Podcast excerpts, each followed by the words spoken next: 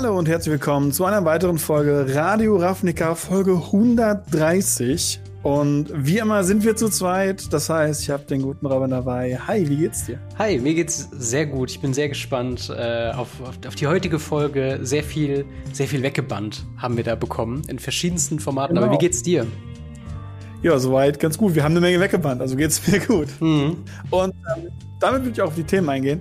Wir reden natürlich erstmal über das aktuelle DR-Announcement, also alles so rund um Standard und Legacy und so ein anderes komisches Format. Ja. Ähm, dazu haben wir natürlich noch einen kleinen Blog darüber gemacht, über das äh, Pauper-Banning, was ja Anfang letzter Woche, nee, Anfang dieser Woche. Ist es noch diese Woche? Das war kurz nach, dem, nach unserem letzten Podcast. Ja, genau. Ja.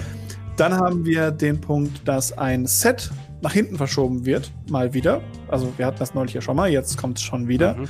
Und kurz vor der Preview-Season ist nach der Preview-Season. Also irgendwie geht es dann ein bisschen um, naja, Karten, die wir aus Kamigawa schon kennen oder kennen könnten, obwohl wir sie noch nicht kennen dürften. Und ähm, wir wollen das mal so ein bisschen ausleuchten, ein bisschen unsere Meinung darüber sagen und ja, mal so ein bisschen drüber philosophieren, was dabei abgehen wird. Und zu guter Letzt, wenn wir Zeit dafür haben, wie immer, Ask Us Anything, eure Fragen an uns, mhm. die ihr uns auch stellen könnt, die wir dann live vor Kamera beziehungsweise vor dem Mikrofon einfach beantworten für euch und euch somit einfach eure Fragen, die ihr über Discord stellt, beantwortet. Genau, und äh, das bringt uns auch schon zum äh, passenden Thema, bevor wir jetzt einsteigen. Und zwar, wenn ihr das Ganze hier auf YouTube schaut, dann wären wir euch sehr dankbar, wenn ihr uns ein Like, ein Abo und ein Follow und was es da nicht alles gibt. Schaut doch gerne bei MTG Blackset vorbei. Fabelhafter Legacy-Content, was vielleicht äh, nach den heutigen Ankündigungen nicht ganz unrelevant für euch sein könnte. Ähm, dasselbe könnt ihr auch gerne bei Spotify, Apple Podcasts tun, bei jedem Podcatchern, äh, den ihr denn so äh, ja, verwendet. Und wenn wir irgendwo nicht zu finden sind, sagt uns Bescheid, dann äh, versuche ich das zu ändern. Wie gesagt, Daumen hoch, 5-Sterne-Bewertung, wo auch immer es geht. Das hilft uns sehr, sehr stark in unserem Wachstum. Wenn ihr mit uns in Kontakt treten wollt, äh, Twitter ist da eine Adresse, Discord die andere. Das führt auch, wie du eben schon gesagt hast, zu Ask Us Anything, wie ihr dann quasi eure Frage in der Show äh, gestellt bekommt. Und zu guter Letzt, wenn ihr uns finanziell unterstützen wollt, geht das natürlich auch über patreon.com slash gamery. Dort bekommt ihr den Podcast in voller Länge als Video zur Verfügung gestellt, wie in den guten alten Zeiten, ganz früher. Ähm, und äh, eben sobald er es fertig ist. Das ist immer der erste Upload, den ich tätige, nachdem ich das geschnitten habe. Geht erstmal nach Patreon und äh, wenn ihr da Interesse haben würdet, das vorher zu bekommen, dann äh, könnt ihr das da gerne äh, euch da anschauen. Aber damit vorweg würde ich sagen, reden wir mal über die Bannings. Du hast eben schon gesagt, wir haben äh, ja mehrere Bannings in mehreren Formaten. Ich würde mal kurz durchgehen und dann ähm, reden wir mal im Einzelnen, was das denn bedeutet für die Formate. Wir haben in Standard ja eigentlich schon den Nemesis, den, den schon alle mit gerechnet haben, dass der wegkommt. Iron's Epiphany wurde gebannt. Darüber hinaus jedoch auch Divide by Zero und Faceless Haven. In Legacy haben wir Ragavan Nimble Pilferer der gebannt wurde. Und in Historic, das äh, Magic the Gathering äh, Arena Online, äh, also digital-only-Format, ähm, da wurde endlich Memory Labs von seinem Suspended-Status befreit und wurde gebannt. Außerdem wurde in diesem Format Teferi, äh, ja, entbannt, aber nicht in seiner Form, wie er ursprünglich kommt, sondern mit einer Alchemy-esken Rebalancing-Geschichte. Ähm, das heißt, Dort könnt ihr jetzt wieder mit Teferi spielen, aber nicht wie ihr ihn kanntet, sondern mit einer anderen Variante, wo dann kleine Änderungen vorgenommen wurden, damit er nicht so stark ist. Ähm, ja, wir fangen einfach mal an, weil ich glaube, damit sind wir relativ schnell durch äh, mit Standard. Ähm, überrascht dich was von der von der Liste der drei Standard-Bannings und wie fühlst du dich ja. da dahingegen? Ich finde es erstmal ganz gut, dass äh, die Prediction, die wir aufgestellt haben, dass äh, es deshalb kein Epiphany in den Challenger-Decks gibt, mhm. weil sie gebannt wird. Die hat, das haben wir aufgestellt. Und dementsprechend, ähm, naja, ich bin da jetzt nicht drüber, dass wir da tatsächlich einfach Recht behalten haben. Ja. Mich wundert der Faceless Haven. Ja. Und zwar sehr, sehr stark. Ich hatte ihn jetzt nicht so dominant bei irgendwas im, im, im Blick. Auch dieses mit dem, mit diesem Book of Exalted Deeds. Cleans. Ähm, auch das fand ich jetzt nicht super game zerstörend. Es war nicht all over. Mhm. Ähm, wollten sie vielleicht Mono White irgendwie einen reindrücken, wahrscheinlich. Ähm, sagt uns aber auch, dass äh, natürlich das Mono White Deck in ähm, den Challengers natürlich kein Snow haben wird. Ja. Ähm, weil man im Endeffekt ja nur Snow für Faceless Haven. Das stimmt. Ähm, das ist auch der Grund, dass man jetzt vielleicht so Snow und Non-Snow ein bisschen trennt. Ich weiß, ich kann es mir nicht vorstellen. Und Divide by Zero, bin ich ehrlich, musste ich erstmal nachgucken, was das ist. Ja, ja das, äh, da, das ist so ein Ding. Das ist so ein Ding, da hat man, glaube ich, lange keinen Standard mehr gespielt. Das ist so der Go-To, ähm, ja, drei Mana Removal Spell für blaue Decks. So, gerade durch das Learn mhm. wurden halt die ganzen Lessons halt dann auch damit gespielt. Das war schon eine sehr, sehr praktische Karte und auch vor allen Dingen eine sehr, ja, sehr dominante Karte, die mich sehr an ähm, Brazen Borrower äh, erinnert hat, als er damals mhm. im Standard war, weil es war super nervig, wenn man einen großen Play hatte und dann auf einmal, ja gut, nimm die mal wieder auf die Hand und eigentlich nichts anderes macht die White by Zero. Und ich glaube, es war äußerst frustrierend darüber hinaus, dass es halt so viele andere Karten noch gibt, die Sachen wieder auf die Hand bouncen können. Also sprich, mhm. Hullbreaker Horror ähm, ist da ja auch noch so ein Fall. Ich glaube, Lear kann auch Sachen bouncen, weiß ich nicht. Müsste ich nochmal nachgucken, aber auf jeden Fall, es gibt schon stark genug, äh, stark genug Wege, äh, Sachen wieder loszuwerden in Blau. Und Divide by Zero war da, glaube ich, einfach ein bisschen in dem aktuellen Meta ein bisschen zu krass. Faces Haven, ja, ich bin auch ein bisschen beeindruckt, ähm, dass sie es tatsächlich gemacht haben, aber es ist eigentlich, wenn man so sieht, auch die richtige Entscheidung, denn wenn es nicht Aaron's Epiphany ist, dann ist es halt Mono White oder Mono Green, äh, die gerade sehr weit oben sind. Und ähm, ich, ich bin mir sogar nicht, ich bin mir sogar ein bisschen unsicher, ob der Faces Haven Bann oder andersrum gesagt nichts von Mono Green zu bannen, sprich Seeker's Chariot oder mhm. so, ob das nicht ein Fehler war. Weil das waren so immer so die Decks, äh, also die drei ähm, Mono Green, Aaron's Epiphany und äh, Mono White, die immer irgendwo sich die drei Plätze geteilt haben und ähm, Aaron's Epiphany Decks haben jetzt offensichtlich halt äh, was verloren. Ähm, die Mono White Sachen haben auf jeden Fall auch Faces Haven verloren, aber Mono Green war ja nicht unweigerlich stark wegen Faces Haven, sondern wegen Ezekiel's Chariot.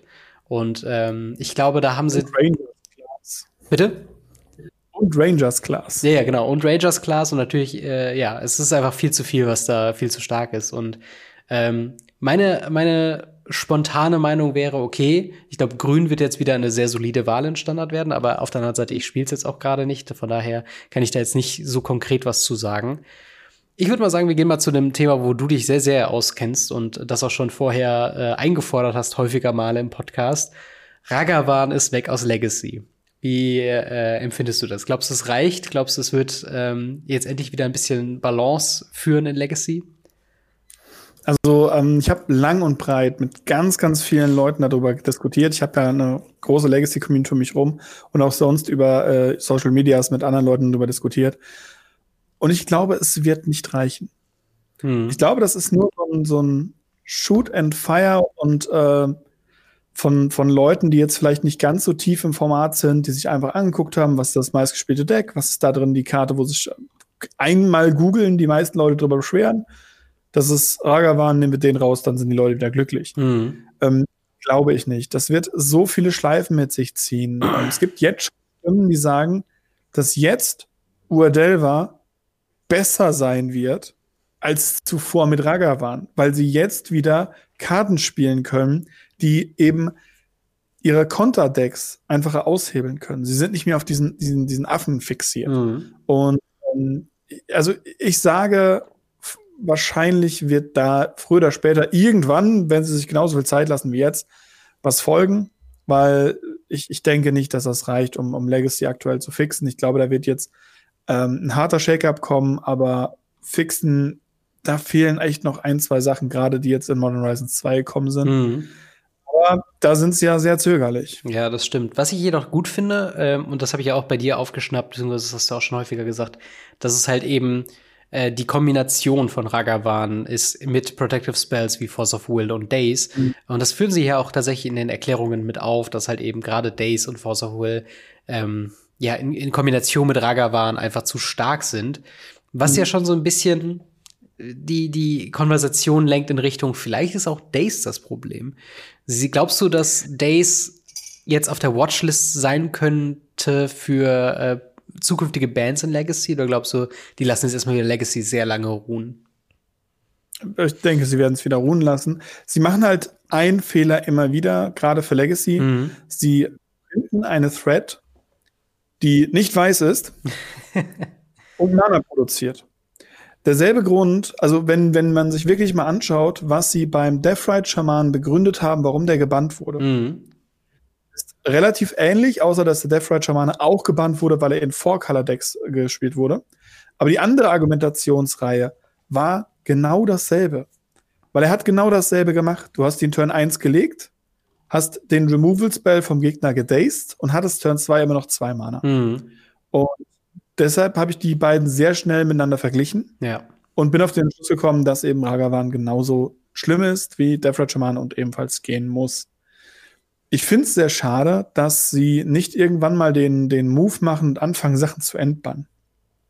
Gerade im Legacy und auch in dem nicht beachteten Modern-Format, ähm, finde ich, gibt einige Karten, die mittlerweile, wo ich noch nicht mal mehr sicher bin, warum die auf der Bennett-List sind. Also klar, aus nostalgischen Gründen, weil die früher irgendwann mal gut waren. Mhm. Aber warum soll ich für drei Mana die Gegner zwei random Handkarten abwerfen, wenn ich das für zwei Mana machen kann? Also das verstehe ich nicht. Warum soll ich eine 6 Mana Verzauberung haben, wo ich ein Leben zahlen kann, um eine Karte zu ziehen, mhm. wenn ich eine 7-7 fliegend Live-Linke haben kann, der für sieben Leben sieben Karten zieht? Verstehe ich nicht. Und im Modern genau dasselbe. Ich bin immer noch der festen Überzeugung, wir haben einige Karten auf der Modern Bandlist, die äh, da einfach mal runter können. Und ähm, deswegen finde ich es schade, dass sie den Weg nicht gegangen sind. Ja, Modern, Aber, Modern ist wirklich so ein Ding. Ähm, darüber können wir uns auch gerade mal unterhalten. Jetzt ist jetzt natürlich nicht hier aufgeführt in der Liste, aber trotzdem ein Punkt, wo, glaube ich, viele Leute gedacht haben, dass da was kommen könnte. Ähm, wobei da meine Stimmung oder die Stimmungen, die ich wahrgenommen habe, die variieren da so ein bisschen. Ich bin ja auch im Camp. Ich hätte mich sehr auf Modern gefreut, was so wäre wie vor Modern Horizons 2. Ähm, das wurde jetzt aber ja, unwiederkehrlich quasi zu einem anderen Format ge äh, gewarpt in gewisser Weise durch Modern Horizons 2. Und diesem neuen Format habe ich persönlich kein Interesse mehr. Und das ist halt eben so ein Punkt, wo, glaube ich, eine ganze, also schon viele Leute auch stehen mit Modern. Und die Frage ist dann eher, schafft es überhaupt ein, ein einzelner Bann oder, oder eine, eine Bannwelle, diesen Leuten gerecht zu werden oder fokussiert man sich lieber auf die Leute, die modern, wie es jetzt gerade ist, sehr geil finden, was auch nicht wenige Leute sind. Äh, also ich, ich kann so ein bisschen den Vergleich ziehen von meinem alten Local Game Store ähm, zu dem, äh, wo ich halt jetzt in, in Berlin halt mitkriege in den Modern-Gruppen, wo früher, also äh, in, in dem alten Local Game Store, also Fischkrieg in Siegen, ähm, da ist so ein bisschen die Stimmung so, ja, es ist gerade ein bisschen nervig mit Modern Horizons 2 Während in Berlin so gerade alle da so in dem Faktor sind, so, ja, Affe ist doch Hammer. Ist doch geil. Wann, wann kaufst du dir deinen Raggerbahn? So nach dem Motto. Und ähm, ich glaube, das, das ist halt einfach, ja, es sind zwei unterschiedliche Spielertypen. Also du hast ja auch mal freundlicherweise irgendwie gesagt, dass es halt Modern momentan so ein Legacy-Light-Format ist. Mhm. Ähm, und, und glaubst du, das wird in Zukunft noch mal adressiert werden von Wizards of the Coast? Oder glaubst du, sie haben jetzt einfach diese, diese Transformation abgeschlossen und fokussieren sich jetzt auf die Leute, die das geil finden? Ich, ich denke, sie, sie auf Zweiteres. Sie werden sich auf Leute fokussieren, die das, die das toll finden. Ähm, ich sage immer, wenn ich Modern cool finde, ist Modern meistens aktuell kaputt. Und ich finde Modern aktuell sehr cool. Ähm, dementsprechend gehe ich davon aus, dass Modern aktuell sehr kaputt sein muss. Es ist ein Legacy Light. Es ähm, hat sehr viel Ähnlichkeiten mit Legacy, auch vom Spielstil her. Mhm. Es ist nicht mehr so, dass man sagen kann, okay, Modern ist eher field-centered based und creatures based und ähnliches und wer hat das größere Board und wer hat die cooleren Threads, die er von oben runter topdecken kann, wer hat die cooleren Bomben, sondern es geht viel mehr um die Interaktion. Ja. Viele Leute finden das schlecht. Aus dem Grund heraus, weil sie eben jetzt nicht sehen können, okay, der Gegner hat zwei offene Mana. Was kann er denn noch haben? Alleine die ganzen Free Spells machen für manche Leute das Format halt unwirklich. Ja. Und, und, und da haben die keine Lust mehr drauf. Warum ich dann die Leute nicht im Pioneer sehe, verstehe ich jetzt auch nicht, weil das wäre der nächste Move. Ja. Also die beliebsten, die, die beliebtesten Modern Decks von früher kann man da mittlerweile finden, mit halt verschiedenen mhm. Humans-Lists, wie es halt auch früher Humans sehr beliebt war. Spirits gibt's auf jeden Fall auch in der Band-Variante. Äh, sogar eine Junt-Variante, die natürlich jetzt nicht Boomer Junt ist mit Tamagolf, aber immerhin mit Food Token und hier Corvold. Mhm. Gibt's alles, will ich nur sagen. Also wenn ihr unzufrieden mit Modern seid, Try Pioneer. Aber wir haben ja noch ein anderes mhm. Format, äh, was hier mit äh, verwendet wurde, und zwar ja eigentlich nur noch eine wirkliche Neuerung, weil Memory Labs konnte man vorher nicht spielen. Jetzt gibt's immerhin die Wildcards zurück äh, von dem Suspended Status zu Band. da haben wir jetzt noch Teferi Time Reveler. Der hat sich jetzt verändert zu dem, wie wir ihn kennen, zu einem, ich muss gerade mal nachgucken. Ich glaube, die Änderung äh, im Kartentext ist jetzt, dass er, dass der Gegner nicht mehr Zauber in seinem eigenen Zug, also in dem eigenen Zug spielen kann. Genau. Your opponents can't cast spell during your turn. Und äh, er ist von drei Mana auf vier Mana hochgegangen, hat dafür aber auch ein Loyalty mehr. Ähm, ja, äh, wie, wie siehst du diese Änderung in Historic? Ähm, ist das noch Historic? oder oder ist, das, ist das jetzt schon dieses komische Format? Ja, es also ist Historic. Äh, es ist zwar das ja. Al Alchemy A vor dem Teferi, aber es ist eine Historic-Änderung. Also ich, ich finde es ich find's immer noch sehr, sehr strange. Ich finde es auf der einen Seite gut, dass sie es machen, weil ich es aus Spielen wie Hearthstone und so weiter gewohnt bin, dass mhm. Karten genervt und rebalanced werden können. Auf der anderen Seite muss ich jetzt sagen, wenn ich jetzt mit jemandem rede, der vielleicht nicht so die meiste Ahnung hat, und ich sage, yo, ich habe jetzt meinen Teferi gespielt, Runde 3, hab den geminust, hab was gebounced, dann hat der Gegner den umgenutzt mhm. und hat äh, mit, mit einem Lano Elf den umgenutzt. Und der Gegner denkt so, hä? Fünf? Minus drei gibt noch zwei ist der denn doof? Ja. Und ähm, ja, da, das ist halt immer noch die Schwierigkeit, die ich damit habe. Und ich bin mal gespannt, ob das nicht früher oder später zu einem Brei führt, wo du dann wirklich teilweise nicht mehr weißt, ist die Karte überhaupt noch so, wie sie sein sollte. Mhm. Und ich bin auf den Tag gespannt, wo sie eine gerebalancete Karte rebalancen. Ja, also das, das haben sie ja quasi auch schon getan. Ähm, mhm. Denn wir haben, ja, wie, wie viele Karten? Ich glaube, es sind nochmal 15 oder, oder fast 20 Karten oder so, so die nochmal gerebalanced worden sind mit demselben Atemzug, wo jetzt auch Teferi äh, entbannt und gerebalanced wurde. Und es trifft viele Karten erstmal aus, ähm, aus Adventures of, from the Forgotten Realms. Also wir haben hier äh, Azarak the Archlich, ähm, dieses Land wurde abgeändert, hier Dungeons Descension oder Dungeons Descent. Ähm, Eliwick, Tumblestrum wurde äh, geupdatet. Äh, all diese Karten ähm, die vorher kein Play gesehen haben. Und darunter gibt's halt eben auch sowas wie Puppet Razor, die eben eine Karte ist, die von dem ursprünglichen Alchemy-Set schon kam. Ähm, mhm. Und die ist halt auch hier drin. Äh, sie haben, ich glaube, in diesem ganzen Artikel wird nicht wirklich gesagt, dass sie Karten nerven, weil das wieder die Diskussion aufführt, okay, müsste man genervte Karten nicht eigentlich refunden, was bei all diesen Änderungen, und wir haben auch noch ein paar Negativänderungen, ähm, nicht der Fall sein wird. Also wenn ihr zum Beispiel äh, Inquisitor-Captain euch gecraftet hat, weil euch der Effekt so gut gefällt, weil sie so stark war, sie ist jetzt nicht mehr so stark und ihr bleibt auf den Karten sitzen. Ähm, das, äh, ja, nach wie vor ein unadressiertes Thema. Ähm, und jetzt sehen wir, glaube ich, zum ersten Mal, wie das bei vielen Leuten so ankommt, die sagen, okay, Jetzt sind ja auch meine ganzen Historic-Decks nicht unbedingt sicher. Wenn ich viel Geld und Mühen und, und Wildcards investiert habe in mein äh, Historic-Deck unter dem der Annahme, dass ich das für immer spielen kann in, äh, in, in Arena und das immer stark sein wird oder zumindest das tut, was es gerade tut. Jetzt haben wir zum ersten Mal den Fall, dass das dem nicht mehr so ist. Ähm, glaubst du, hm. das wird jetzt noch mal eine, eine ein Aufsehen erregen für die Spielerschaft oder glaubst du, die Leute, die jetzt drin sind in dem Boot, die bleiben da auch drin? Ja, ich glaube, die Leute, die, die sich diesen Modus angeschafft haben, die wussten, was sie tun. Mhm. Und sie, sie, sie, wussten, sie greifen da ganz tief in was Braunes rein und äh, jetzt haben sie halt noch mal ein bisschen tiefer gegriffen. Und ähm, auch, dass sie hingehen und das eben nicht unter dem Nerf-Aspekt lassen. Sie könnten ja wenigstens hingehen und sagen, okay, du kannst sie, wenn du möchtest, entcraften und dafür eine Wildcard, eine komplette Wildcard bekommen. Ja. Aber das geht halt nicht, weil es halt null Crafting-System geht. Und das halt, gerade für Alchemy ist das meiner Meinung nach jetzt schon das Todesurteil, mhm. dass halt einfach kein Crafting-System da ist. Aber gut, das, das haben wir schon oft ja, genug beredet. Stimmt. Und das ist wirklich, also, ich finde es gut, dass die paar Sachen buffen. Mhm. Buffen finde ich immer ganz nett. Ähm, und ich glaube auch gerade in Alchemy könnten die eigentlich hingehen und sagen, okay, wir haben ja diese Karte, die ist problematisch im Standard. Wir buffen jetzt irgendwas, damit diese Karte kaputt geht. Hm, ja. und, und dann einfach mal, mal gucken, wo es hinführt. So. All the way straight up to heaven. Ja. Einfach mal gucken, wo es hingeht. Aber, aber machen sie ja nicht. Sie, sie halten sich ja an irgendeinem imaginären Power-Level-Kodex fest, keine Ahnung. Hm. Äh, ganz strange. Ja. Also es gibt so ein paar Sachen, die jetzt, ähm, die ich zum Beispiel gut finde, die jetzt also generell kann man sagen, nahezu alle rebalanced, selbst die Inquisi Inquisitors, Captain oder wie auch immer die Karte heißt, ähm, sind positiv für das Format. Die sind Sachen, wo ich sagen würde, okay, die Karte ist jetzt besser, die Karte ist jetzt schlechter, ist auf jeden Fall besser gebalanced auf einer rein objektiven Wahrnehmung.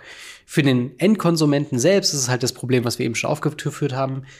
Es kann halt, und das sehen wir halt jetzt, man, nicht mehr Historic Decks sind mehr sicher vor dem nicht Bannhammer, dann würde man ja Karten wiederkommen, sondern von dem Rebalanced into Oblivion ähm, Banner. Äh, und das ist halt eben so ein Ding. Aber zum Beispiel, was ich sagen wollte, Dungeons Descent ist so ein typisches Beispiel von, dass die Karte hat man angeguckt, man hat gemerkt, Wizards of the Coast, als sie die, die Karte designt hat, die, äh, die bleibt einfach sehr, sehr konservativ, will auf gar keinen Fall, dass es zu stark wird.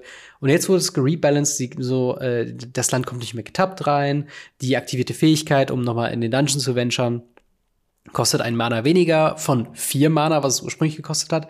Und das wäre schon eine Karte, wo ich sagen würde, ja, die könnte ich competitive gespielt sehen, zumindest. Und das ja. sind, das sind zumindest Entwicklungen, viele Leute, die on board sind mit Alchemy und mit diesem äh, äh, Rebalancing.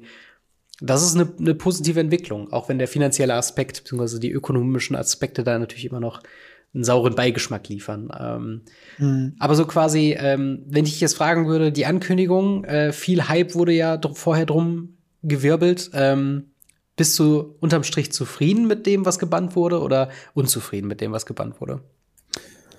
I, I think it's not enough. Mhm. Es, es ist nicht genug und zwar in so ziemlich allen Formaten.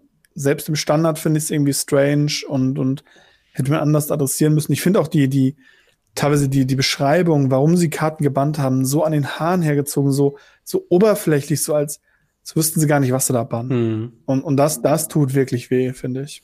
Ja, also ich, ich bin auf jeden Fall mal gespannt, ähm, wie sich Styles entwickeln wird, gerade mit dem neuen Set, was jetzt um die Ecke äh, kommt. Ich glaube, da, da tut so ein, so ein leichter, frischer Wind auf jeden Fall gut. Ähm, hm. Ja, Legacy und Historic kann ich nicht bewerten, äh, spielt keiner der Formate, aber ja, im Endeffekt ist, ist jede Band and Restricted Ankündigung schon mal wie früher. das glaube ich, das ist so ein Punkt. Früher hatten sich das, haben sich die Spiele sehr krass gewandelt, wenn irgendwas gebannt oder restricted wurde.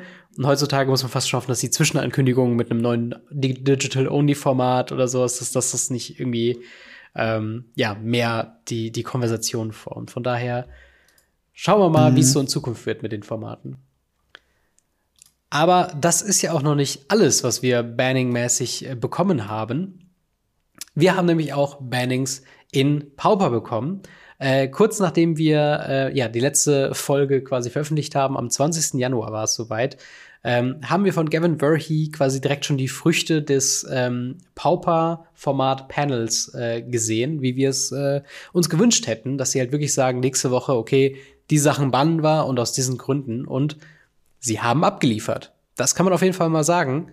Äh, und zwar in Pauper folgendermaßen gebannt ist Artok, dann Bonders Ornament und Prophetic Prism. Die kurze Erklärung ist, äh, Artok bzw. Artok Affinity Agro-Decks, die haben das Format schon länger quasi in, in, in Schuss gehalten. Das waren sehr, sehr starke Decks. Da hat man sich schon sehr lange nach einer Lösung äh, für umgeschaut und im Endeffekt hat man viel probiert. Artok war da die ähm, sauberste Lösung. Äh, Bonders Ornament und Prophetic Prism sind so ein bisschen um den äh, Drohnenaufstieg von Tron zu verhindern, weil Tron war so, bevor Modern Horizons 2 war, das, das Go-To-Deck oder das stärkste Deck. Ähm, und diese beiden Karten äh, ermöglichen es halt Tron mit sehr viel Mana jedes beliebige, jede beliebige Farbe abzudecken mit Bonders Ornament, mhm. beziehungsweise Prophetic äh, Prism. Und Bonners Ornament hat eben dafür gesorgt, dass sie immer weiter Karten ziehen können. Und dementsprechend hat man die beiden Karten gebannt. Äh, ich glaube, man kann beide Decks immer noch ganz gut spielen. Zumindest habe ich schon äh, neue Brews gesehen, die recht kompetitiv wirkten. Aber ähm, hm. ja, wie, wie findest du denn diese, diese Änderungen in Pauper? Bist du zufrieden mit der Arbeit von dem, von dem Panel? Ähm, ja, bin ich, aber weniger wegen den Karten, die sie gemacht haben. Mhm. Ich muss halt sagen, dafür bin ich da nicht genug im Pauper drin, zu sagen, ja, Artok war ein guter Bann. Mhm.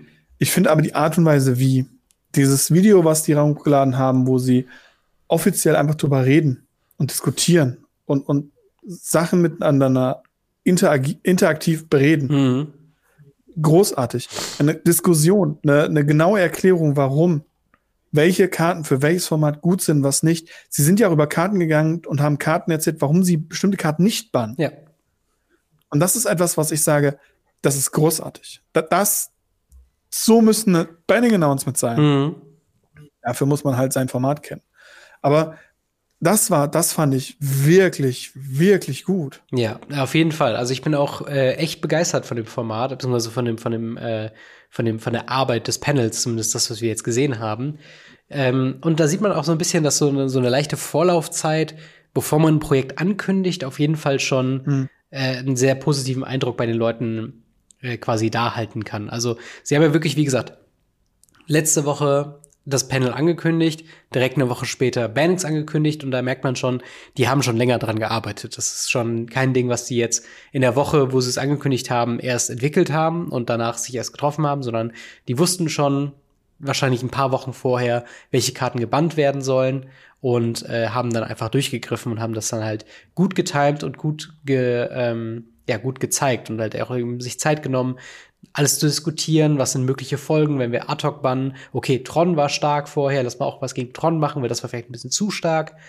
Und im Endeffekt, ähm, ja, wie du schon sagst, es ist eine super Arbeit. Es wirkt halt, als ob da sich jemand mal wirklich Gedanken gemacht hat. Und ich glaube, das ist so ein bisschen ja. die Freiheit, die dieses Panel hat, vielleicht über den normalen Mitarbeitern von Wizards of the Coast, äh, die halt für die anderen Bannings äh, zustande irgendwie sind oder, oder zuständig sind die dann vielleicht halt einfach nur auf Data gucken und Win Percentages und äh, Decks kategorisieren und dann äh, sich aber nicht mehr mit dem Spiel selbst auseinandersetzen. Also ähm, ich will gar nicht sagen, dass ich glaube, dass die Leute die Modern Bannings oder die Legacy Bannings ähm, quasi durchführen oder, oder vorschlagen, dass das zwangsläufig Leute sind, die das Format nicht gespielt haben oder nicht aktiv verfolgen.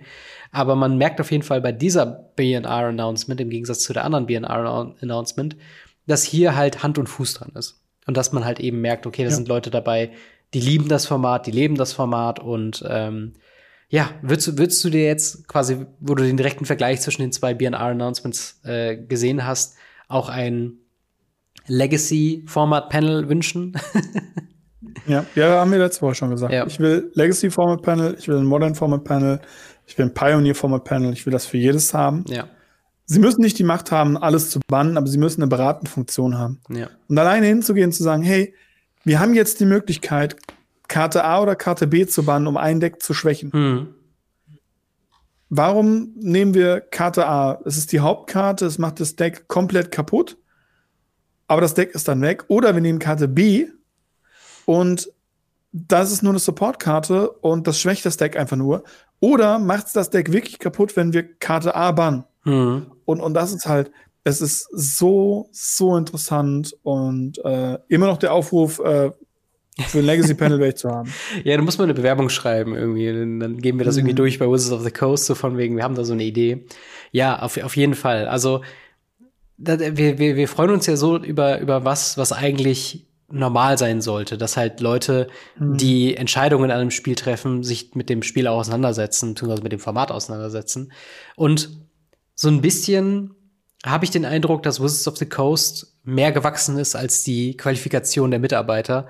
Und ähm, also in diesem Fall als Positivbeispiel, dass wir halt merken, okay, ähm, hier äh, äh hat jetzt ein äh, Format Pauper das Potenzial, deutlich über sich hinauszuwachsen und sehr viel interessanter zu werden für viele Spieler, während halt die Hauptformate, sprich ähm, Standard, Modern, Legacy, Pioneer, halt so ein bisschen fast schon stiefmütterlich behandelt werden. Zumindest, dass einfach nicht so regelmäßig adressiert wird oder nicht mehr so, so offensiv angegangen wird. Und sowohl die Ankündigung des äh, Pauper-Format-Panels äh, als auch jetzt die BNR-Announcement, so sollte es ja eigentlich sein. Eigentlich müsste es so Weekly Updates geben, von wegen, wie sich gerade die Formate irgendwie ähm, entwickeln und, und was man versucht zu adressieren. Aber ja, ähm, wie wir Oder eben, ja. warum man es nicht adressiert. Einfach, ja. warum gab es jetzt kein Modern Banning? Das stimmt. Ein, ein Statement, eine Erklärung dafür, irgendwas. Und wenn es ist, wir finden Modern ist aktuell aktuell ein healthy place und genauso wollen wir Modern haben. Mhm. Das ist eine Aussage, mit dem kann man arbeiten. Und eben hier auch im, im Pauper zu sehen, es wurde gesagt, ja, Pauper ist aktuell in einem sehr guten State, aber wir haben ein paar Problemkinder. Ja. Die adressieren wir jetzt. Fertig. Und, und also da fehlt, da da fehlt so viel Information, auch so einfach Statements, einfach Statements. Hm. Ja, auf, auf jeden Fall, auf jeden Fall. Ähm, Thema Pauper, ist das, ist das ein Format, ähm, wo du gewillt wärst, dir äh, ein Deck zuzulegen? Ich kann da drin keine Talia spielen. Na, okay. Alles klar. also vermutlich nicht. Ich muss aber sagen, ich habe es ja schon mehrfach gespielt. Also ja. ich habe verschiedenste Decks da drin gespielt. Äh, ein Kollege von mir, der hat ein, damals noch ein Homebrew-Deck gemacht aus einem Deck, was ich gespielt habe. Und er so, oh, das ist ja fast alles Pauper-legal. Ich so, ja, pff, meine Mana-Base bestimmt nicht. Ja, aber ich probiere das mal im Pauper. Mhm. Und mittlerweile ist das ein Deck. das ist wirklich, es, es, es, gibt, es gibt dieses Deck einfach äh, mit Tortured Existence mhm. und so weiter, wo du äh, für einen schwarzen Mana eine Karte abwerfen kannst und eine Karte aus dem Friedhof zurück auf die Hand nehmen kannst, eine Kreatur. Ja. So, und dann nimmst du halt sowas wie Golgari Braunschuppe, das war damals mein Deck, mhm. ähm, die immer, wenn sie aus dem Friedhof die Hand kommt, dir zwei Leben gibt. Das heißt, jede schwarze Mana waren zwei Leben. So, so das habe ich schon gespielt. Ja. Also das, das ist schon drin. Aber so als Hauptformat, auch wenn coole Karten wie Ponda, Brainstorm, Gush und so weiter da drin legal sind, mhm. aber ich weiß gar nicht mehr, ob Gush noch legal ist. Ich glaube, es wurde gebannt. Auf jeden Fall. Aber ja, auf jeden Fall, ähm, ja. ja, ich muss ja sagen, ich habe ja, ich habe ja schon letztes Mal erzählt, mein äh, Demir, ähm, Demir Delver Deck ist jetzt äh, sehr gut zusammengekommen und ich, mir fehlt jetzt glaube ich noch eine Karte oder so. Und jetzt, wenn ich mir so die Liste angucke und gerade wie Pauper gerade scheint, ich habe ich habe ein bisschen Bock, dass, dass das vielleicht ein Ding werden könnte. So. Vor allen Dingen, es war halt, es war so günstig, sich das zusammen zu, zu, zu holen. Es war so überhaupt kein Thema, ob man sich die Karte jetzt holt oder vielleicht erst nächstes, nächsten Monat oder wartet, bis man noch ein bisschen was mehr verkauft hat. Es war einfach, ja gut, die teuerste Karte war vielleicht fünf Euro oder so. und das war's schon fast. Und ähm, ja, ist einfach ein schöner Trip durch die äh, Geschichte von, von Magic und eben schön, dass es halt geliebt wird vom äh, PFP. Und wir schauen mal, was da in Zukunft noch auf Pauper wartet. Hm. So, ähm, als nächstes haben wir Unfinity, das neueste Unset, was eigentlich hätte am 1. April rauskommen sollen, haben wir äh, eine neue News bekommen, dass dem nicht so wird. Äh, am 20. Januar haben wir die Information bekommen, dass das vom, ein, vom 1. April 2022 auf die zweite Hälfte 2022 gelegt wird. Ob das jetzt der, der äh, siebte Monat ist oder der zwölfte Monat, das weiß man natürlich noch nicht, aber irgendwo in den Rahmen wird sich das dann äh, aufhalten. Ein bisschen schade, weil ja der 1. April so als Scherztag ähm, eigentlich ja optimal wäre für Infinity. Ja, absolut. Ähm, ja, wie, wie, wie siehst du diese News? Ist das ähm, was, was dich besorgt? Sie sagen hier, dass sie äh, Supply Chain Complications haben gerade mit äh, Covid-19, was ja natürlich immer noch ein Thema ist? Ähm, oder, oder glaubst du, dass da vielleicht ein bisschen Feedback zu viele Produkte? Was, was ist deine Theorie? Meine Theorie ist, dass ähm, sie den Printrun von Modern Horizons 2 reindrücken mussten, obwohl sie den noch nicht geplant hatten, weil so viel Backlog war mhm. und deshalb keine Printer da waren im Endeffekt, um das zeitgemäß fertig zu machen. Okay. Weil sie haben hochgedreht an Produkten und es kamen jetzt zu relativ ähnlichen Zeit andere Produkte raus. Mhm. Und ja, warum sollen die Dinger jetzt Lieferschwierigkeiten haben, wenn kein anderes Produkt das hat? Mhm. Ja. Also das, das, das macht so wenig Sinn. Mhm. Außer man hat es eben nicht gut genug vorbereitet oder es ist halt jetzt was reingekommen, wie eben meiner Meinung nach Modern Horizons 2 und ich glaube der letzte Reprint von Commander Legends, ähm, der irgendwie noch da dann eine höhere Priorität bekommen hat und gesagt hat, okay, dann schieben wir das. Und die Drucker, die das eigentlich drucken sollten, drucken stattdessen was anderes. Ja. Ähm, kannst du vielleicht noch mal ein bisschen genauer ausführen, wie diese, dieser Print-Run-Cycle funktioniert? Ich meine, also ich weiß, was du meinst, aber halt einfach nur äh, zur, zur Klarheit, weil es macht schon sehr viel Sinn, wenn man es sich halt überlegt, wie sie an Produktrelease angehen. Also es wird ja nicht nur einmal gedruckt und das war's, ja. sondern ähm, wie, wie geht das ungefähr? Also es gibt auch Produkte, die nur einmal gedruckt werden, das war's. Das stimmt, äh, ja. Namely, namely im Normalfall sind das die Collector Booster. Ja.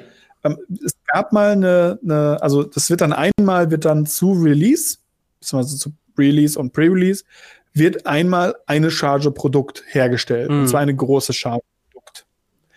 Ähm, diese wird dann eben an die Local Game Stores verteilt, an die VPN Stores, an Online Stores und so weiter und so fort. Beziehungsweise in Deutschland, beziehungsweise Europa an die Distributoren, die das dann als Zwischenhändler noch verschicken, weil aus irgendeinem Grund in Deutschland nur ein einziger Laden von Wizards direkt beliefert wird. und das ist Games Island.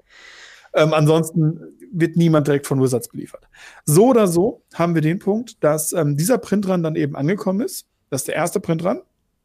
Und wir dann Pre-Release spielen können, Ware bekommen, ähm, Ware verkaufen und so weiter und so fort. Danach kommt irgendwann ein zweiter Printrun. Und zwar, wenn die Distributoren melden, hey, uns geht langsam die Ware bei uns im Lagerhaus aus. Oder wir haben so viele Sachen schon jetzt schon verkauft, unsere Statistiken sagen, dass wir dann und dann keine Ware mehr haben. Mhm. Dann kommt ein zweiter Print dran. Manchmal kommt ja auch von Wizards, die denken, okay, wir haben so viele verkauft, jetzt äh, laufen wir noch einen zweiten Print dran. In diesem zweiten Print dran sind manche Produkte eben ausgeschlossen, wie zum Beispiel Collector Booster. Mhm.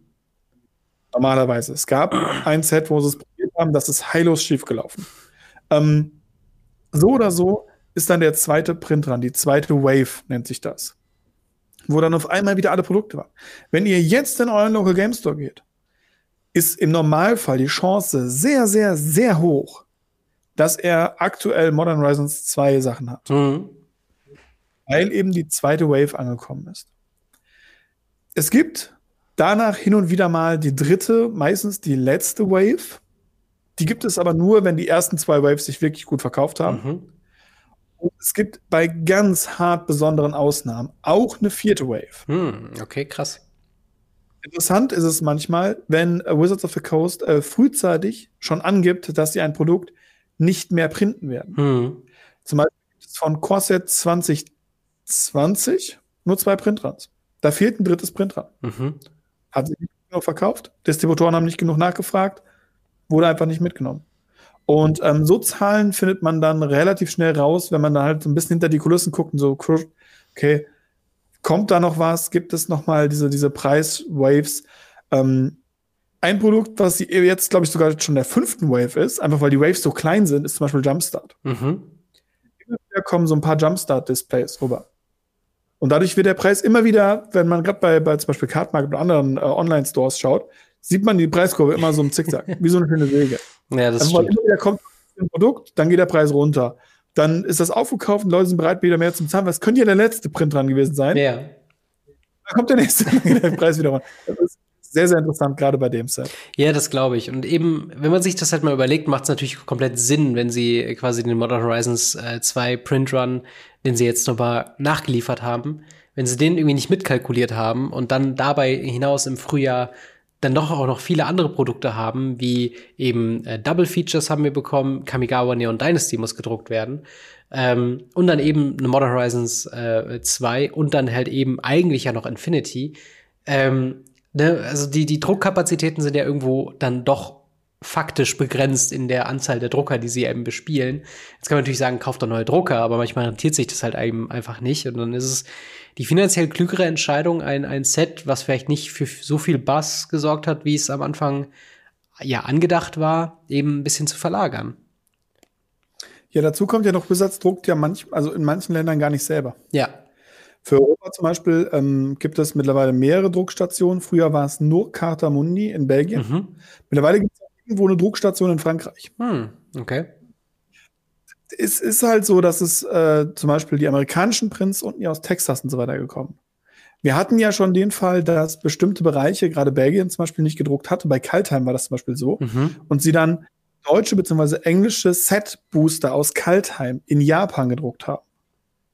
Und die dann hier rüber geschippert haben und so weiter. Also es ja. ist, sie haben verschiedene Kapazitäten, aber irgendwann hört es dann halt auch auf. Ja, auf jeden Fall. Also es ist halt vor allen Dingen also logistisch möchte ich das gar nicht organisieren müssen. Also äh, von daher, das ist, glaube ich, so ein, so ein Hassel, alle Sprachen, dass die richtigen Sprachen an den richtigen Ort kommen und dann dort, dort, dort auch gedruckt werden können und so weiter und so fort. Ich glaube, das ist halt ein richtig schwieriges Thema. Ähm, aber ja, ist auf jeden Fall äh, spaßig zu spekulieren, was da hinter so einer Ankündigung steht, auch wenn sie nur wenige Zeilen lang ist. Aber ähm, trotzdem ja, ein, ein, ein schönes Thema und trotzdem, ich weiß nicht, freust du dich auf äh, Unfinity, wenn es denn dann irgendwann im zweiten Jahreshälfte kommt oder eher nicht? Ich habe die Befürchtung, mein Hype für das Set wird ähnlich zerstört wie der Hype für Java. also aus denselben Gründen, zu denen wir ja nachher noch kommen. Ja. Ähm, da habe ich aktuell Sorge drum, mhm. weil ich gehe davon aus, dass äh, ein paar Sachen, dass sie schon angefangen haben zu drucken. Also okay. klar, die werden angefangen haben zu drucken, aber halt nicht fertig gemacht haben. Und weil sie können ja nicht irgendwie zwei Monate vorher anfangen, den Kram zu drucken. Ja, das, das sind ja Millionen von Boostern. Ja. Ähm, Milliarden von Karten pro Jahr. Also, nee. Und ja, ich bin gespannt, äh, was daraus folgt.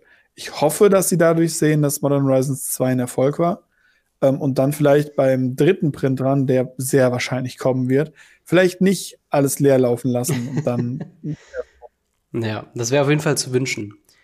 Ähm, wir haben noch ein äh, ja, kleines Sonderthema, denn äh, wenn ihr das hier wahrscheinlich guckt, habt ihr schon die ersten äh, ja, Neon Dynasty Kamigawa Previews gesehen.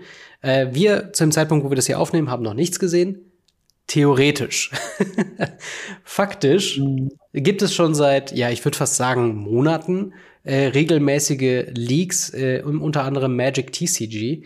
Und äh, wir wollten diese Gelegenheit noch mal kurz nutzen, um auf das Thema Leaks einzugehen, weil ich an einem also ich persönlich bin an einem Punkt angekommen, wo mich Leaks extrem nerven. Vor allen Dingen, wenn sie nicht adressiert werden von Wizards of the Coast. Aber im Endeffekt, kurz gesagt, wie tauchen Leaks auf? Ähm, aufgrund der verschiedenen, ja, vielen Instanzen von der Produktion von der Karte, ne, sie wird designt, sie wird gedruckt, das ist alles, was wir eben hatten beim, ähm, beim Infinity, genau, sie werden übersetzt beim, beim Infinity-Part. Äh, äh, haben wir auch darüber gesprochen, wie Karten produziert werden, wie sie gedruckt werden. Und in diesen verschiedenen Sachen von Verpackung und äh, Druck und so weiter und so fort, Distribution, kommen das halt eben auch an Hände von Leuten, die dann entweder gar nicht wissen, was sie da vor sich haben, oder halt eben ganz genau wissen, was sie da vor sich haben. Und eben dann Handy ist schnell gezückt, eben kurz ein Foto gemacht und dann schnell wieder versteckt und schon hat man quasi ein Leak produziert. Und die gibt's eigentlich schon immer. Also ich glaube, der, der allerschlimmste Fall war damals bei Ixalan, wo, glaube ich, das gesamte Print-Sheet ist mal irgendwie aufgetaucht, wo man wirklich jede einzelne Karte drauf sehen konnte. Und das war, glaube ich, der schlimmste Fall von, von Leaks bisher. Ähm, so schlimm ist es nicht, aber trotzdem deutlich schlimmer als die letzten paar Sets. Ähm, kurze Auflistung, was man theoretisch jetzt schon herausfinden kann. Keine Sorge, wir werden euch nicht spoilen. Warum werden wir auch gleich noch kurz sagen.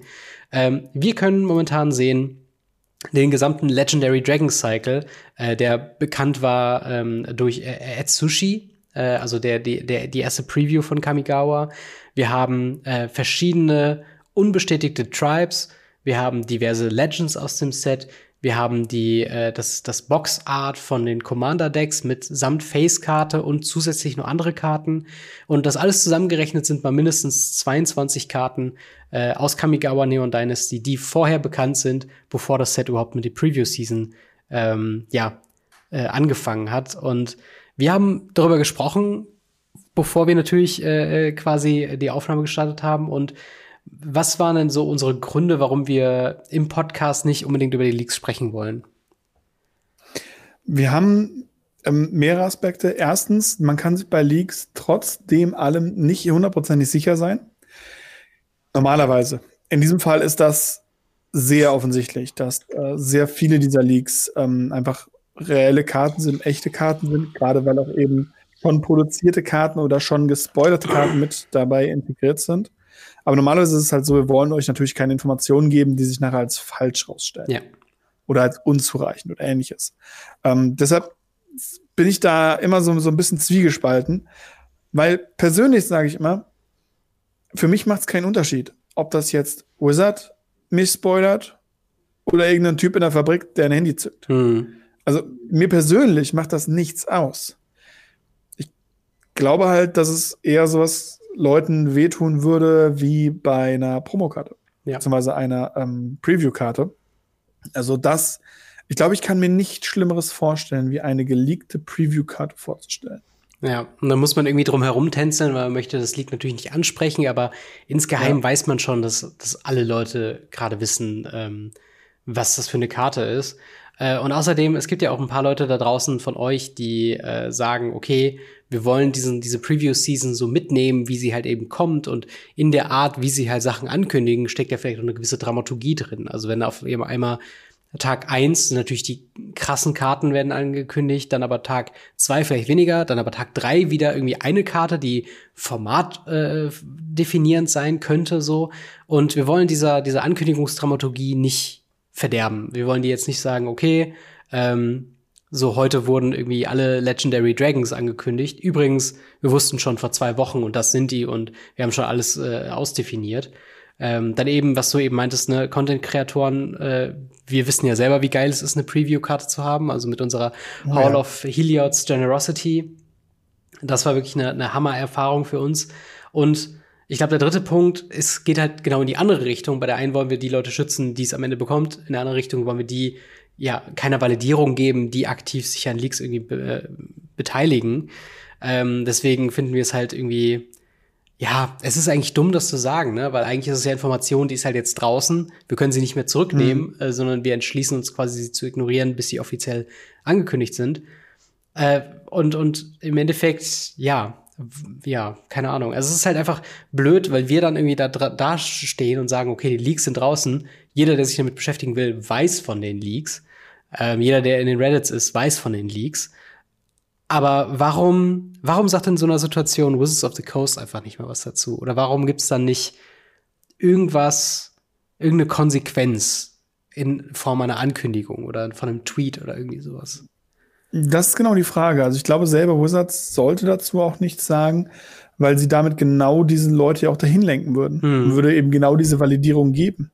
Ich erinnere mich da an Commander Legends. Das war für mich der schlimmste League. Es war also, das XLR mit dem kompletten Printsheet war, war schon schlimm. Mhm. Aber für mich persönlich fand ich den Commander Legends viel schlimmer von den Collector Boostern, wo irgendein deutscher Händler, äh, oh, ich glaube, hunderte von diesen Collector Displays gekriegt hat, mhm. aus irgendwelchen Gründen.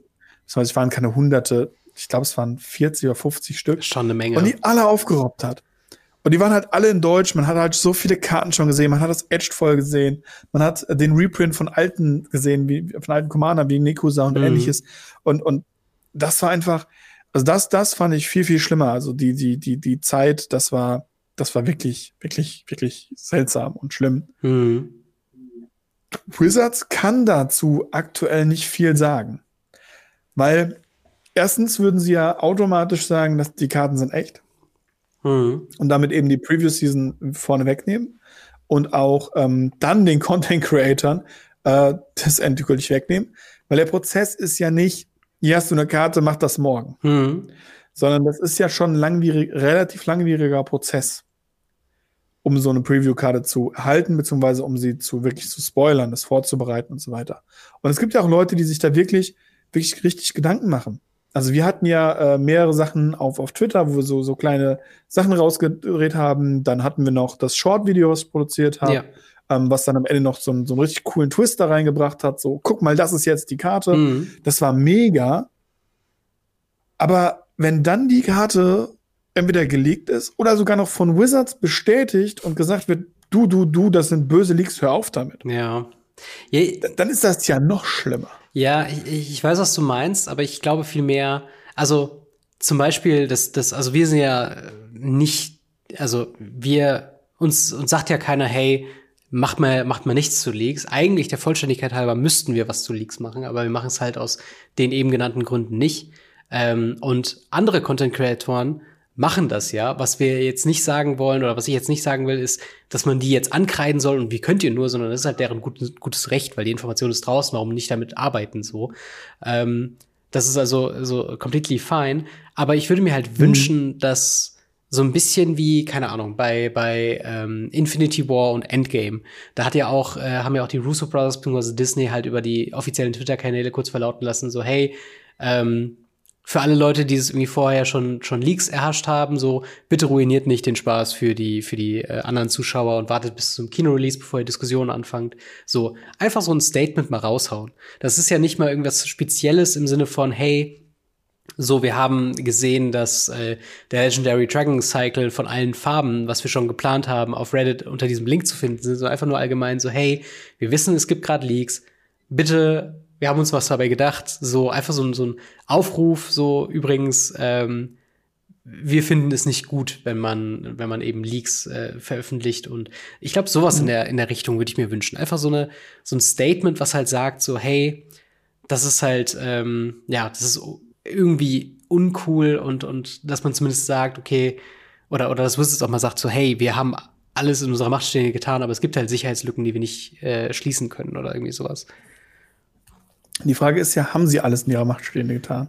Das müsste natürlich. Das ist halt genau der, die, die, die Frage, die ja. wir halt nicht beantworten können, auf keinen Fall. Ähm, spekulativ würde ich sagen, nein. Ganz spekulativ. Ja. Weil äh, sonst wäre es nicht passiert. Auf der anderen Seite, ich glaube halt immer noch, dass gerade wenn du hingehst und so eine Art machst, hey, wir finden Leaks nicht cool, wir wissen, es gibt Leaks, treibst du auch den allerletzten dazu, aus Neugier zu googeln. Mhm. Also theoretisch müssten sie so einen Post absetzen in dem Moment, wo sie ein Set haben, wo es keine Leaks gibt. Ja, das stimmt. Ja, oder halt so einfach allgemein so zu dem Thema. Also vielleicht zu einem ja. Zeitpunkt, wo es realistischerweise noch keine Leaks geben kann. Also sagen mhm. wir mal, wir wissen ja schon down the line, was jetzt noch kommt, wenn jetzt die Preview-Season von Kamigawa abgeschlossen ist, dass man dann mal so einen Tweet raushaut und den einfach noch mal pinnt an den an den äh, an den verschiedenen Kanälen, wenn halt ähm, Streets of New Capenna äh, quasi angekündigt wird, dass man dann einfach noch mal diesen alten Tweet rausholt und jetzt nicht das in mhm. Anlehnung zu irgendeinem anderen Leak sagt. Dann dann wäre es vielleicht cool. Ja. Aber ja, es, ich hätte, das, das ganze Thema kam mir halt so raus, weil ich halt original jeden Tag irgendwie auf Reddit gegangen bin. Und jedes Mal habe ich irgendeine neue Karte gesehen, wo ich denke, boah, Leute, also könnt ihr nicht euch ein bisschen mehr Mühe geben, die Sachen geheim zu halten? Ach, ja, ja das, das gefühlt haben sie dieses Mal echt geschludert. Ja. Weil es, es gibt immer mal Leaks. Und ähm, manche Sachen, wie zum Beispiel bei Kaltheim, sind ja sogar noch ganz lustig. Ja. Wo wir Kaya gesehen haben. Auf einem Boxart, was zerstört war. Mhm. In einem Mülleimer. Das sind halt so, so, okay, kann mal durchslippen, dass da irgendwas im Müll landet. Ja. Aber das hier sind ja original trapierte Karten. Mhm. Also die sind ja für das Foto vorbereitet, zum Teil. Nicht alle, aber die, die liegen dann ja schön aus. Der Ländercycle, die liegt schön aus, die, die, die Drachen übereinander mhm. und so weiter. Es ist, es, da ist nicht kurz Handy raus, Foto weg. Das hat sich schon jemand eingerahmt. Das so. ist, ich habe Zeit. Ja. Ich habe Zeit, ich kann damit arbeiten, ich kann damit was machen. Das, das so ganz, ganz schlimm dieses Mal. Mhm. Und es nimmt mir ein Stück weit ähm, die Freude, weil ich hatte mich jetzt gefreut, hey, ich hatte mal endlich mal einen Monat ohne Magic mhm. äh, released. Das, das war ganz, ganz froh, ganz glücklich. Zumindest keins, was ich nicht schon kannte, wie jetzt das Commander Collections Black oder das äh, Double Feature. Ja. Sondern eher so ein, hey, ich werde nicht mit einer Halbkanone weiter beschossen. ja, ich war jetzt ready, so, hey, jetzt cool. Ja. Ja, gut, jetzt kenne ich das halbe Set. Ja, das, das stimmt schon. Also bei mir, ich weiß nicht, ob es halt an den, an den Leaks irgendwie auch mit dran liegt, aber mein Hype-Level für das neue Set ist gerade noch ein bisschen, also es ist noch relativ low, aber ähm, mal gucken, wie es dann ist, wenn wir äh, ja über die ersten Karten sprechen können. Jedenfalls würde ich sagen, gehen wir noch mal zu Ask Us Anything. Ähm, noch ein paar okay. Fragen können wir noch reinkriegen. Und zwar unter anderem äh, auf dem Discord, auf dem Gamery slash Radio Ravnica Discord könnt ihr eure Fragen stellen. So hat es nämlich auch getan äh, Medion-Mann, beziehungsweise äh, Christian, der schreibt, in guten Podcatchern gibt es die Möglichkeit, passend zu den Kapitelmarkern Bilder oder in eurem Fall Karten einzublenden. Gerade wenn ihr über konkrete Karten sprecht, wäre es eine tolle Ergänzung. Plant ihr dieses Feature einzubauen? Ähm, da kann ich zu sagen, mir war nicht bewusst, dass es dieses Feature gibt. Und äh, ich meine, unserer, unser, unser Host also den, den ich nutze, um, eure, um unseren Podcast äh, rauszuhauen. Ich glaube, der hat dieses Feature, wenn dann noch nicht integriert. Also wenn, dann müssten wir wahrscheinlich, um das zu nutzen, den Host wechseln. Und das ist halt eine Sache, die ist nicht von heute auf morgen gemacht. Das heißt, mhm. erstmal nicht. Aber ich werde es im Hinterkopf behalten für eventuell zukünftige Anpassungen, dass ich mir so einen kleinen Bilderkatalog zurechtlege. Also für die meisten äh, Karten, die wir besprechen, habe ich ja sowieso wegen der YouTube-Version da. Ähm, ist, ha, habe ich ein Auge drauf, sagen wir mal so. Dann haben wir die nächste Frage von Henno. Äh, hey, nachdem äh, ich gerade euer Video zu Hüllen gesehen habe, frage ich mich und richte die Frage direkt weiter an euch. Ähm, habt ihr es tatsächlich schon mal erlebt, dass ein Getränk im Spiel auf dem Tisch verschüttet wurde? Und wenn ja, wie ist es ausgegangen? Du hast doch schon viele, viele Stresstests von Hüllen gesehen. Wie äh, ist dir schon mal ja. was verschüttet und wie ist es ausgegangen? Also mir persönlich ist beim Deckbauen schon ein, zwei Mal äh, Dose Energy umgefallen. Mhm. Ich habe, glaube, dass das seltsamste, was ich bisher gesehen habe, war ähm, ein Kaffeebecher, ein offener, der quer einmal über, ich glaube, vier oder fünf Tische geflogen ist auf einem Legacy-Turnier.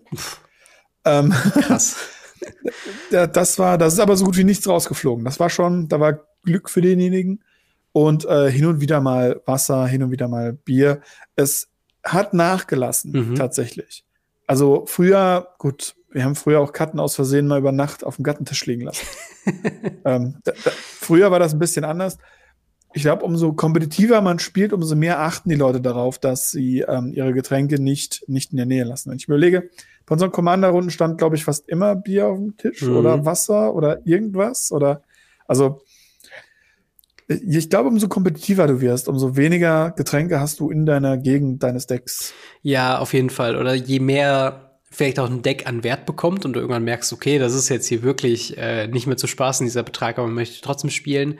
Also, hm. ich glaube, der, der krasser Hinweis, wenn ihr könnt, Double Sleeven mit Inner Sleeves und wenn es ja. halt wirklich in Richtung Legacy oder Vintage, dann ist, glaube ich, diese, diese Resealables von Dragon Shield, die sind doch Hammer, oder nicht? Resealable Dragon Shields, ja, zum Beispiel. Hier möchte ich einmal ganz kurz anmerken, ich finde das übrigens super cool und wir sehen das natürlich auch, dass nicht immer nur die aktuelle Folge geguckt wird oder ja, gehört wird. Das stimmt. Sondern dass eben auch alte Folgen euch noch interessieren. Oder ihr sagt, hey, ich bin jetzt neu dazugekommen was haben die Jungs denn sonst noch produziert? Ja. Das finden wir richtig cool, dass da halt wirklich auch alte Folgen nochmal ähm, Liebe erfahren.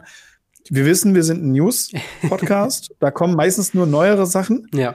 Aber wir versuchen ja auch immer wieder Themen jetzt einzubauen, wie zum Beispiel das League-Thema oder Sleeve-Themen oder auch gerne mal generelle Themen mhm. mit irgendwelchen Gästen oder so. Deswegen äh, vielen Dank dafür. Ja, definitiv, definitiv. Ähm, und da würde ich gerade mal sagen, äh, nehmen wir direkt die nächste Frage mit rein von äh, Meek äh, also M-I-Q-C-K, der schreibt, oder sie schreibt, ähm, wisst ihr vielleicht den aktuellen Stand der Dinge bezüglich der schon vor einer ganzen Weile angekündigten MTG-Netflix-Serie? Habe noch mitbekommen, dass die Russo-Brüder vom Projekt abgesprungen sind und schon wohl äh, ein Nachfolger gefunden worden ist.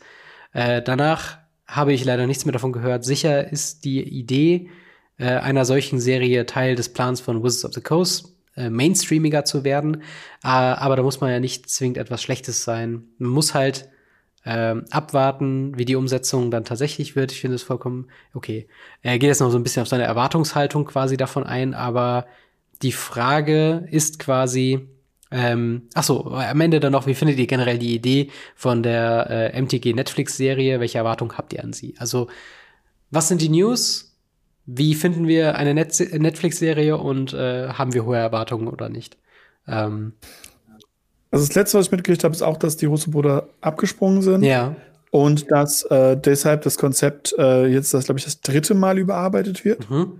Am Anfang hatten wir das Konzept, dass es eine Chandra-Serie wird. Danach haben wir jetzt eine Gideon-Serie gehabt. Mhm.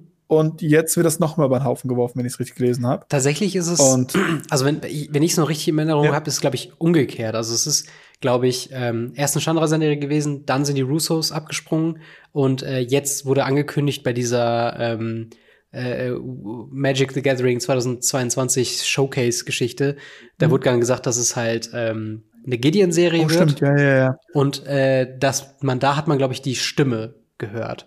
Und das ist, glaube ich, mein letzter ja. Stand, dass man angekündigt hat, wer der, wer Gideon ja. sprechen wird.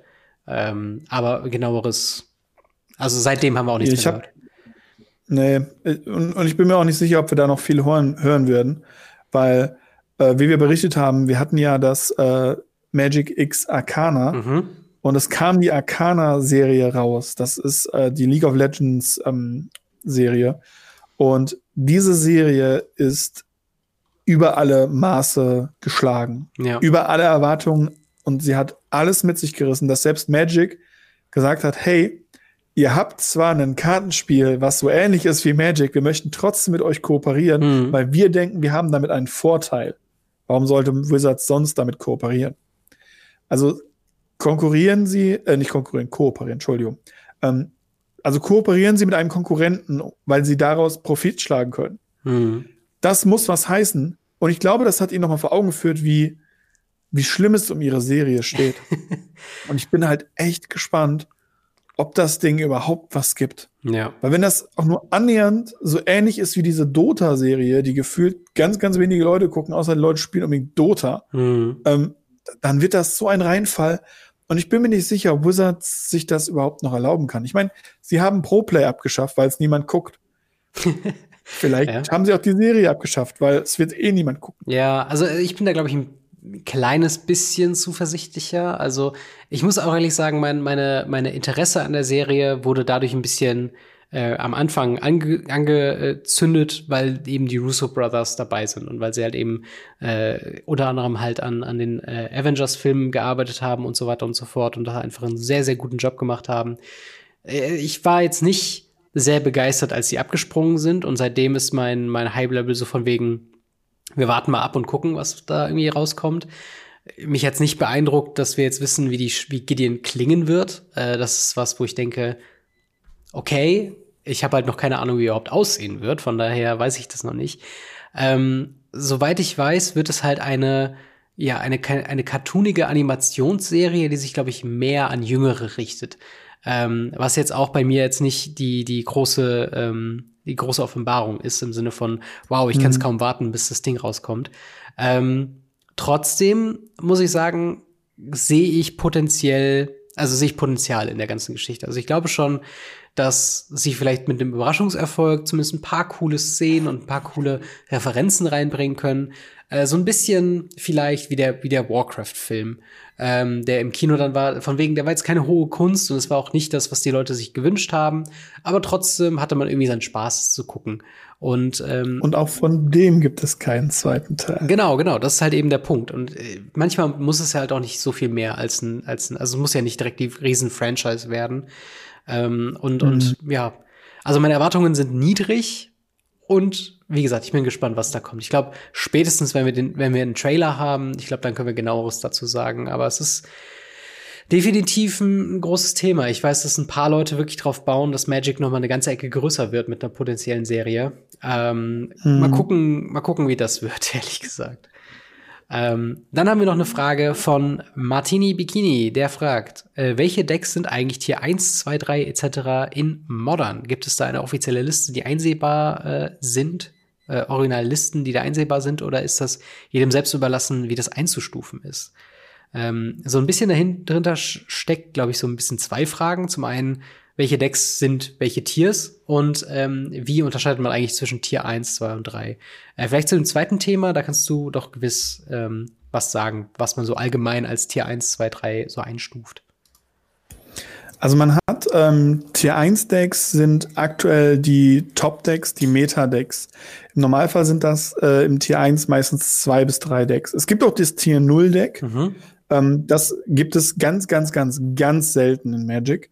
Das ist dann, wenn ein Deck über 40 Prozent der Meta einnimmt mhm. und du praktisch jedes, jedes zweite Deck dagegen spielst. Du baust entweder dieses Deck oder ein Deck dagegen, weil das Deck so gut ist, dass es alle anderen Decks verteilt hat und also verdrängt hat. Mhm. Und dann haben wir Tier 1. Tier 1 ist eben das Deck, was gespielt wird, was äh, aktuell on top ist. Ähm, das wäre jetzt zum Beispiel für Legacy Uadelva gewesen, zwar 20 Prozent. Ich glaube, im, im, im Modern ist es aktuell Death Shadow oder Hammer Time. Einer von beiden ist bestimmt hier ein, also ist bestimmt auf der höchsten Punkt, hm. Prozentzahl. Ja, auf jeden Fall. Und daran macht man das so ein bisschen fest. Man sieht, welche Decks werden aktuell sehr viel gespielt. Welche Decks sind die Decks, die du am meisten treffen wirst, die eine hohe Win-Chance haben und deshalb auch sehr viel gespielt werden. Dann fangen Leute an, herauszufinden, wie man gegen diese Decks etwas macht. Wie man dagegen arbeitet. Das sind meistens Tier 1,5 Decks. Mhm die eben versuchen, die Tier 1 Decks vom Thron zu stoßen.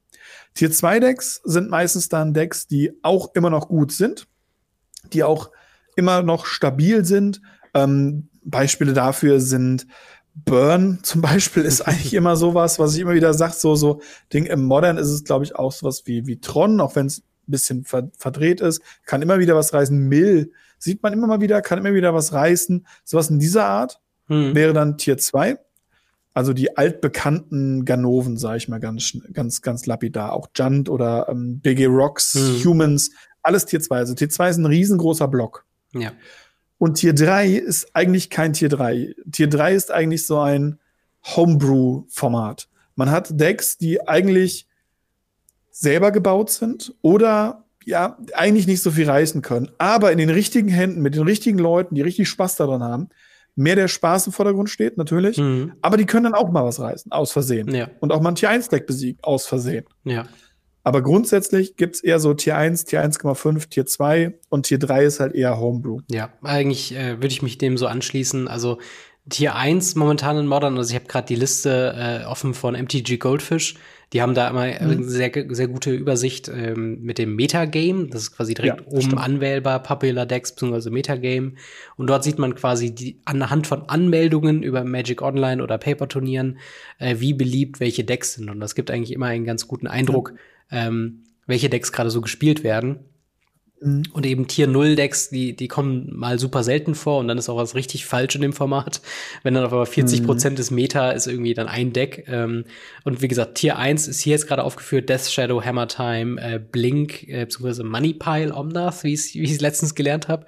Ähm, mm, ja, das, das blinkt, das Four-Color Blink-Deck ist das, so. Genau, was halt, glaube ich. Mit Yorion. Mit, mit, äh, genau, was Mori, was Yorion spielt und dann eben Solitude und, und diese ganzen äh, Free Elementals, die dann, wenn sie im Feld sind, ja, genau, flickert genau. und genau. Dann natürlich Murktide Regent ähm, und so weiter. Und dann so Tier 2 sind dann genau die, ähm, ja, aber Murktide Regent ist ja eigentlich auch schon Tier 2 oder nicht? Ja, also ich habe jetzt erstmal so die erste Reihe so ein bisschen zusammengefasst. Also es ist halt, ah, okay. da, da fangen so ein bisschen die Grauzonen an. Also so ein bisschen, ich definiere mhm. das halt, es gibt jetzt keine klare Definition von Tier 1, 2, 3, sondern so grobe Einschätzung, so von wegen, mit Tier 1 Decks musst du rechnen, wenn du zu einem Modern FNM gibst, dass irgendjemand wird das auf jeden Fall spielen. Äh, Tier 2 sind dann mehr so Pet Pet-Decks oder halt vergangene Tier 1-Decks, die halt immer noch gespielt werden und die auch kompetitiv sind, aber jetzt nicht so ganz vorne sind. Und Tier 3-Decks ist so ferner liefen. Jemand, der mal ein Elfendeck gebaut hat in Modern und das kann gewinnen. Das ist gerade durch diese Definition, was man weiß, was gespielt wird, kann man sich ja ganz gut darauf vorbereiten.